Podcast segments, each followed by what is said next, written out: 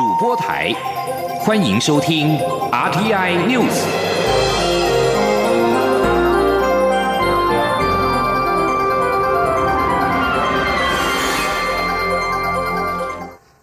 各位好，我是李自立，欢迎收听这一节央广主播台提供给您的 RTI News。国防部今天再度侦获中共苏凯三十运八等多型机多架次进入台湾西南防空识别区，空军派遣空中兵力严密监控应对。国防部强调，国军联合勤监侦作为，均能及时掌握敌情，并依战备规定适切应处，捍卫国家安全。国防部也呼吁中共切勿一再破坏区域的和平稳定的现状。引发台湾人民反感，应该积极扮演区域和平缔造者的角色。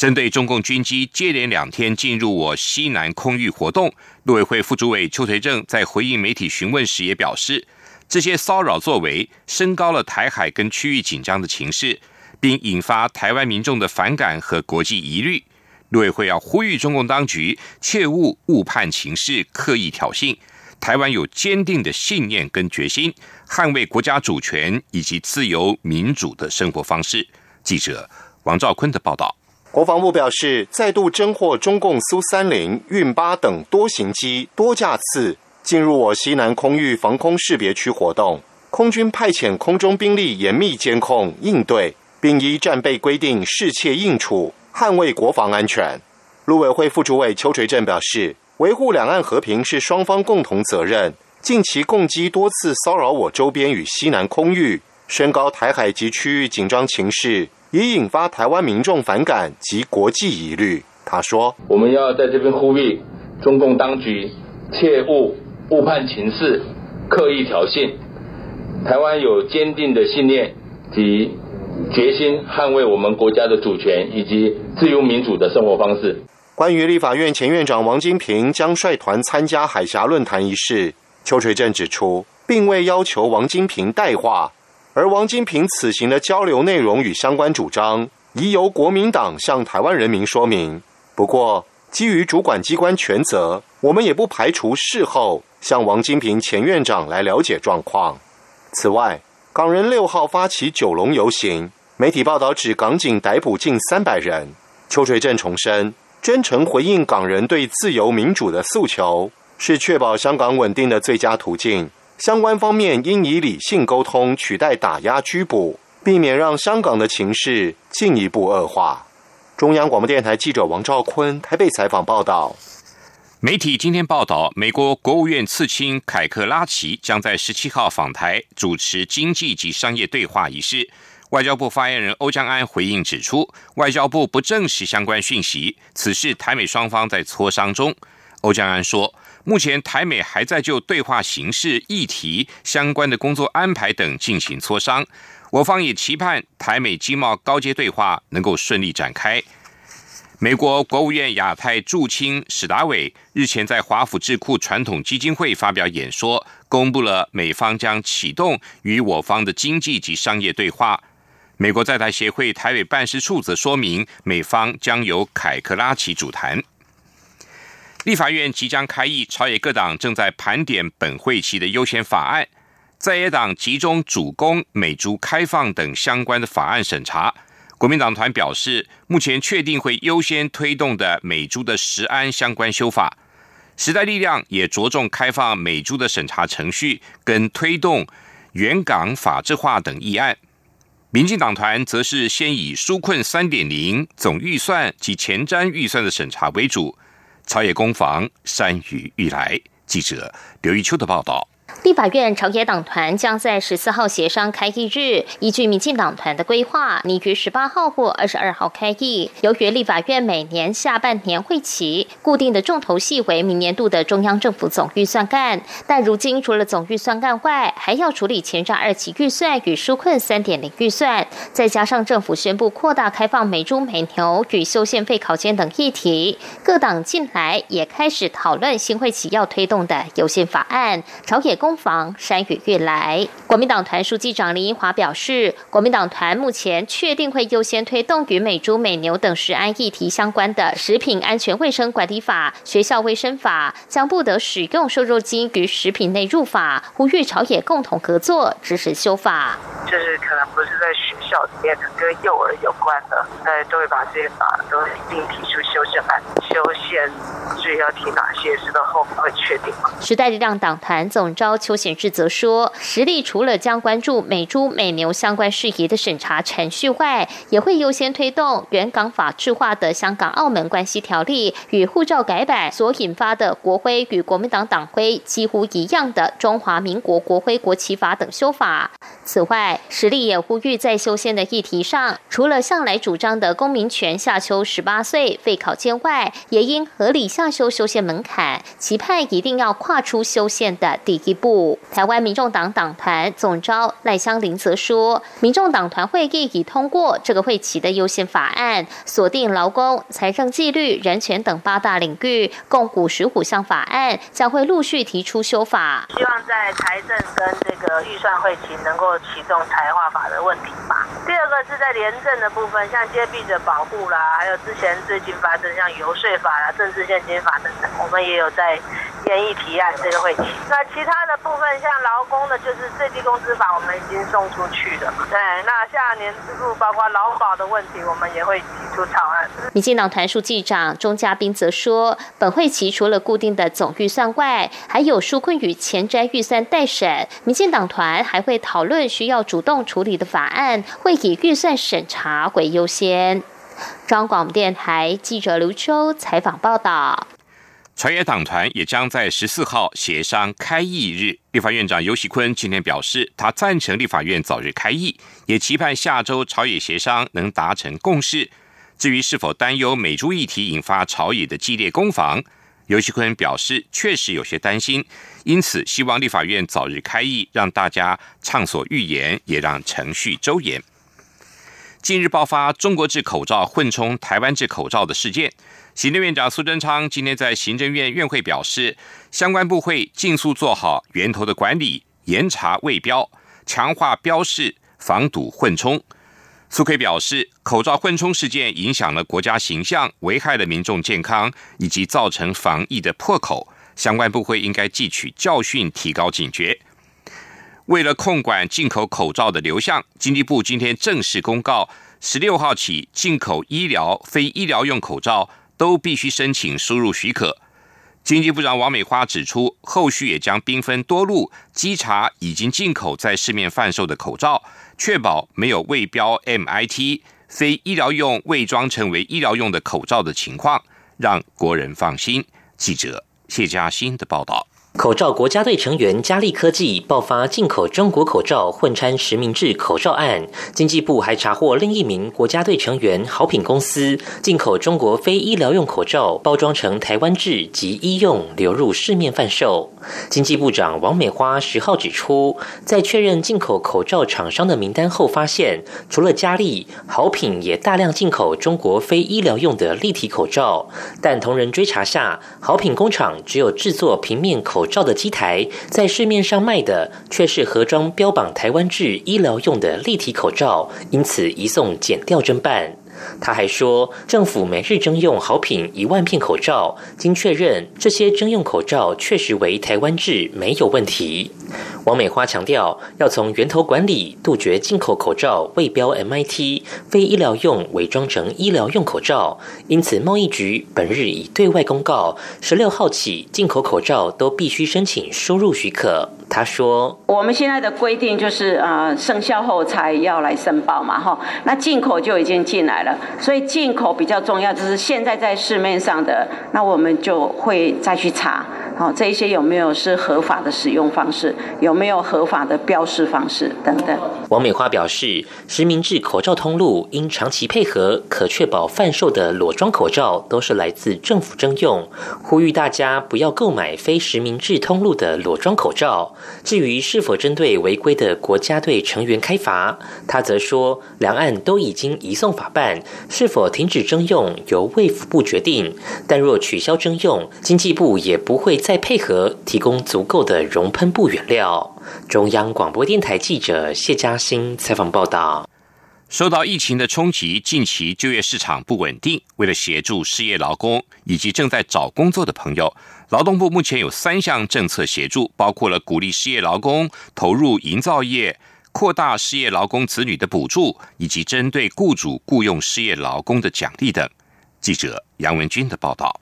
近期因应前瞻及台商回流，营造业人力需求相当高。劳动部扩大就业奖励措施的适用范围，加入营造业的选项。只要失业满三十天，非自愿离职或经公立救扶机构评估符合其中之一个条件，就业后满三十天，劳动部最高奖励新台币十点八万元。劳动部劳动力发展署就业服务组专委黄巧婷说：“他就是一到六个月五千。”好，啊，七到十二个月六千，那这个十三到十八个月是七千五六七这样子，那最长十八个月。值得一提的是，青年就业奖励计划可以和此示范计划并行。若一百零八学年度的应届毕业生，十五到十九岁的青年，持续受雇于同一个雇主满一百八十天，可以提供最高三万元的就业奖励。两个计划合计可以得到十三万八千元。而青年就业奖励计划时间截至本月底止。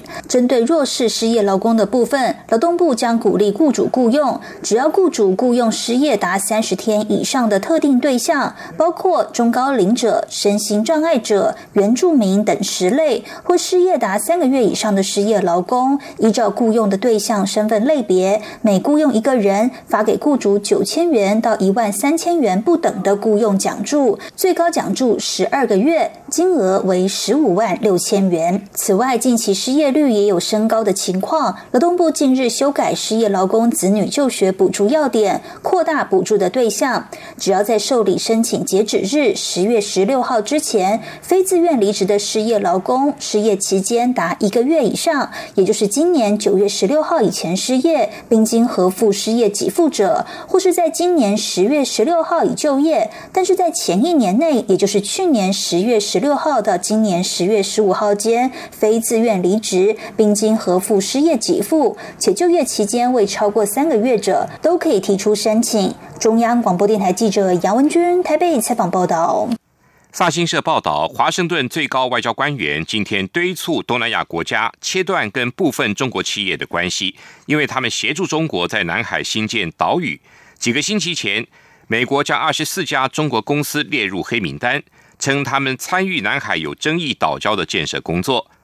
这场峰会已经因为美国跟中国在从贸易到俗称武汉肺炎 （COVID-19） 等一连串的议题上的对立而蒙上阴影。美国国务卿蓬佩奥表示，现在是时候，请东南亚国家政府要重新思考他们与这些在南海进行建设的公司之间的关系。他在这场线上高峰会中告诉与会的十个东协国家的外长，不要只是出声，也要行动。而中国外长王毅则谴责美国制造紧张，并且称华盛顿正在为南海军事化的最大推手。美国奥勒冈州波特兰市议会九号开美国先例，表决通过禁止餐厅、零售商家等民间企业在室内的公共场所使用脸部辨识技术系统。波特兰市议会同样表决禁止地方政府机构。购买或者使用这项争议性的监视技术。路透社报道说，加州旧金山与奥克兰等美国城市先前已经禁止政府使用脸部辨识系统。脸部辨识系统可以根据资料库从照片和影片中辨识出个人的身份。近几年来广受企业跟警界的青睐，但是反对人士则认为这项技术侵犯了个人的隐私。并且加剧种族跟性别的偏见。美国民权联盟就表示，希望波特兰市议会通过立法，可以激发奥勒冈州跟各地的跟进，一起来禁用这一类的监视设备。这里是中央广播电台台湾之音。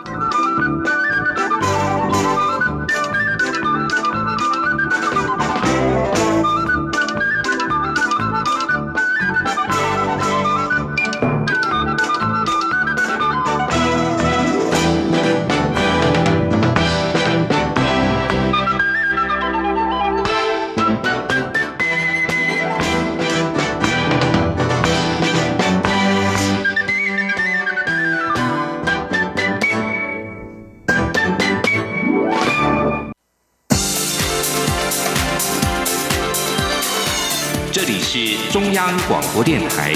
台湾之音，欢迎继续收听新闻。欢迎继续收听新闻。行政院长苏贞昌今天在行政院院会表示，台中火力发电厂一号到四号机已经投资新台币九十多亿元，设置改善空污设备，预估五年后空污的排放量可以减量近八成。他表示。行政院去年又核定了一百五十亿元改善五号到十号机的空屋改善计划，显示政府改善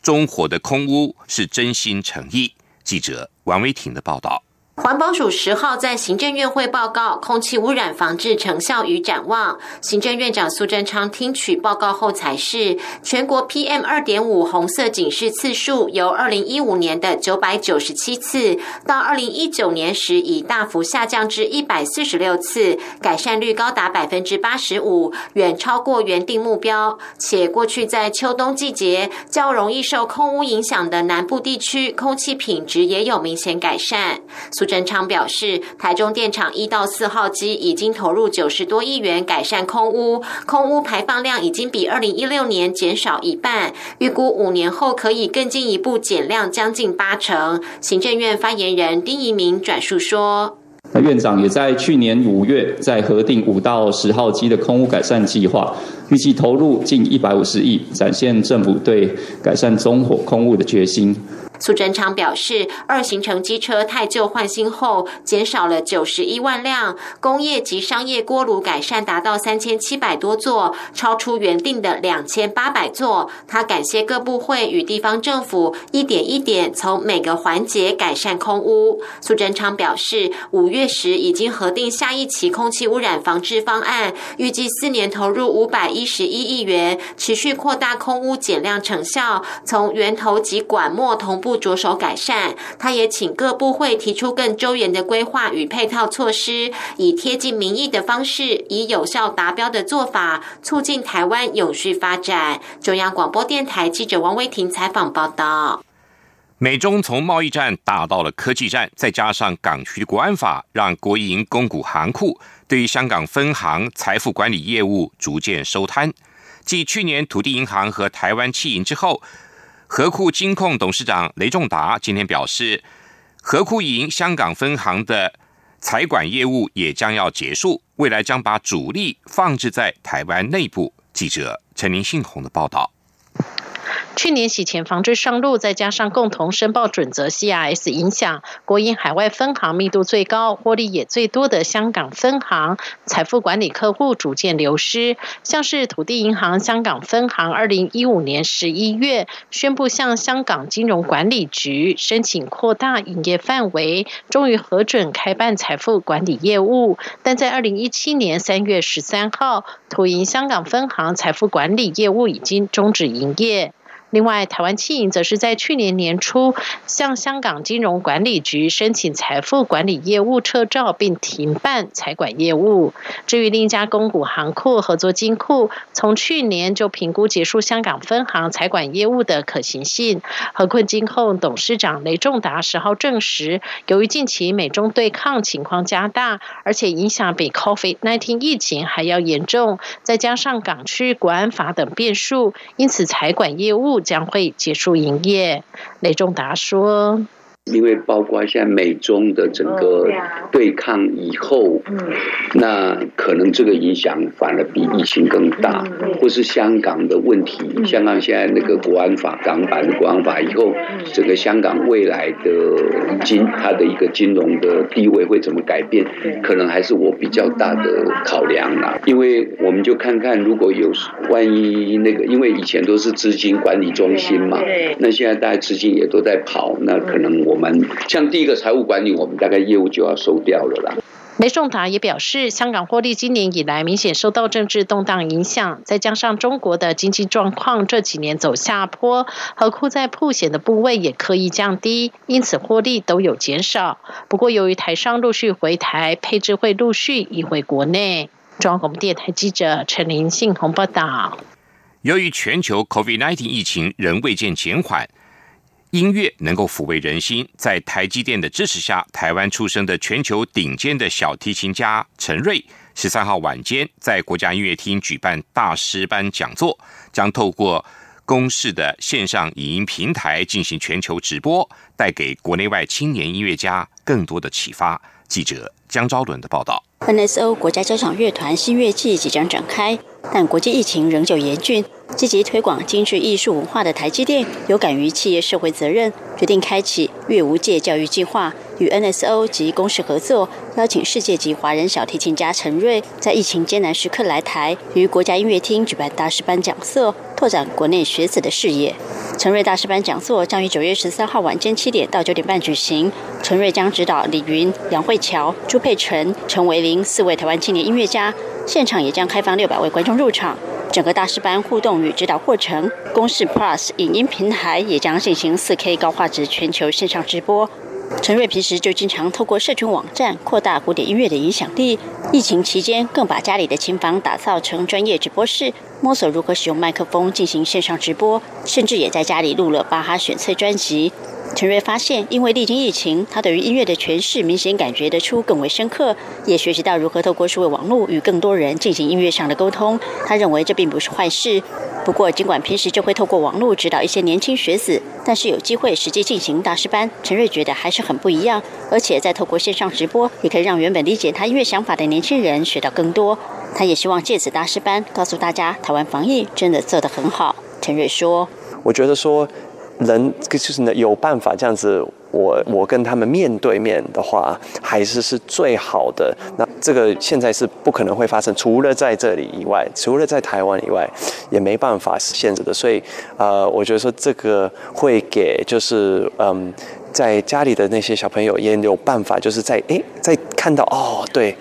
，master class 是像这样子。当然了，YouTube 上面也有很多 master class 你可以去看，但是因为已经。认识我的教法的人，我觉得说他们可以更听得懂我表达的这个音乐上面的意见。除了举行大师班，陈瑞此次返台也将前往国内偏乡小校，以一日音乐老师为题，与学子分享音乐之美与对音乐的热爱，并感受在地文化的魅力。此外，陈瑞九月十九号、二十五号、二十六号以及十月四号也安排四场音乐会、三套曲目，要让乐迷听听历经疫情后他在音乐的诠释上有什么样的改变。中国电台记者张昭伦台北采访报道。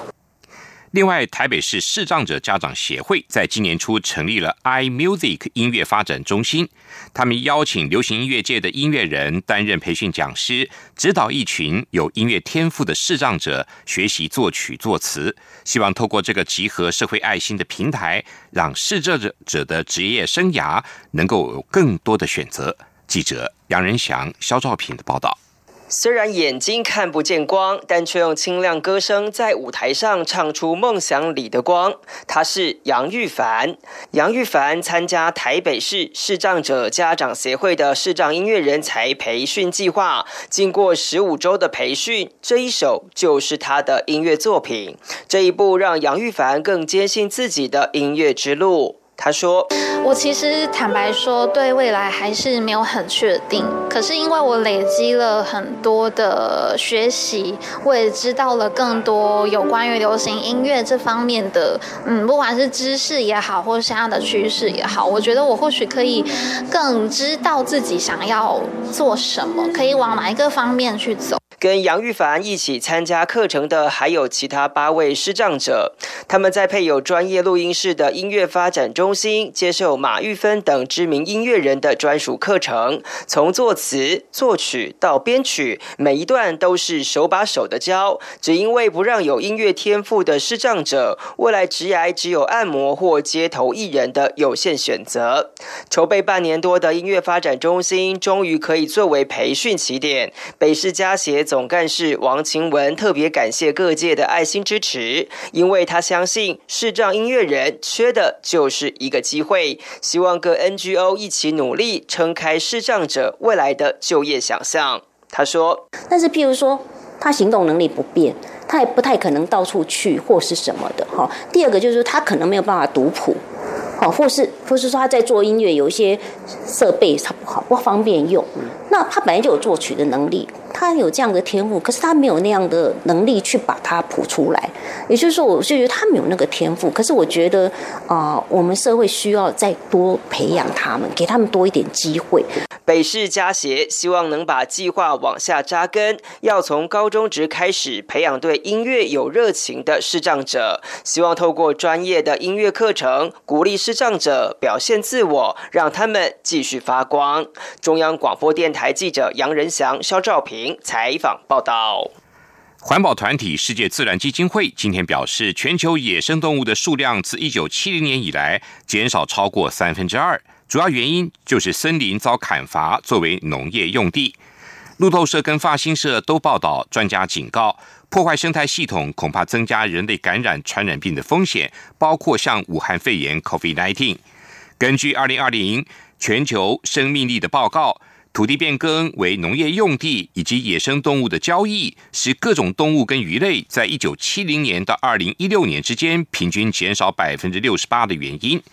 世界自然基金会全球森林作业计划的领导人普莱斯指出，热带雨林的保育被视为遏制气候变迁的关键，但是热带雨林从二零一九年起已经在快速的消失中。环保人士表示，保护现有的森林跟富裕遭破坏的森林，有助于降低洪灾的风险，跟遏阻全球的暖化。继续进行今天的前进新南向，前进新南向。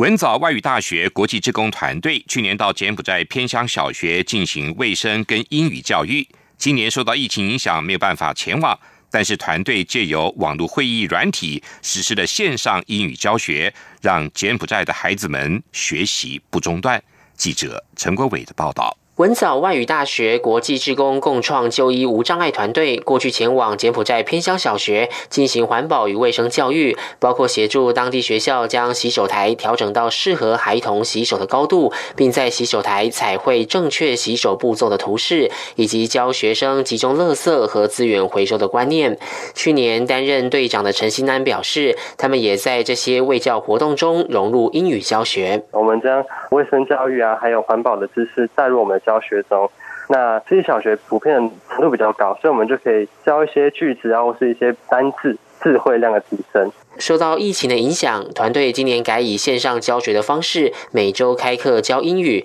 团员透过肢体语言、声音模仿以及物品展示，让当地小朋友不会害怕学英语。其实当地的孩童是蛮好学的，那他们只是欠缺这个机会去让他们提升这样子。因为现在种子的概念，长久起来，我觉得他们的能力是会逐步的提升的。团员们今年还与高雄旗山国小学童合作，一起制作口罩套及爱心卡片，再寄到柬埔寨送给孩童，令当地师生都好高兴，并纷纷表示，他们收到的不只是防疫物资，还有来自台湾师生满满的爱心。教育部青年发展署表示，在全球疫情趋缓后，期待有更多青年加入海外志工的行列。相关资讯可上青年署或青年海外和平工作团的网站查询。中央。广播电台记者陈国伟台北采访报道：第四届东南亚短片节将于十二号开映，台湾今年首度参加，将播映七部短片，都是台湾金穗奖及高雄电影节的得奖短片。这七部片中有五部是描述东南亚国家民众在台湾的故事，包括导演苏哲贤对外籍移工制度所拍摄的《九发子弹》。薛文硕导演所拍摄的第一广场疗愈移工的漂泊之心，还有邹龙娜导演所刻画的在台菲律宾移工处境的阿尼。另外，曾英庭导演的《高山上的茶园》是探讨移工衣锦还乡的梦想。另外，许宏才导演的《移起山林》则是记录了曾经留学台湾的缅甸青年回乡开垦创业的过程。受到 COVID-19 疫情的影响，今年的东南亚短片节改采线上播映的互动方式进行，活动将于十二号到二十号举行。东南亚短片节是二零一七年首度举行，由大马电影导演陈翠梅所创办，目的是为了引进大量东南亚短片到大马来放映。以上这一节 RTI News 由李自力编辑播报，谢谢收听。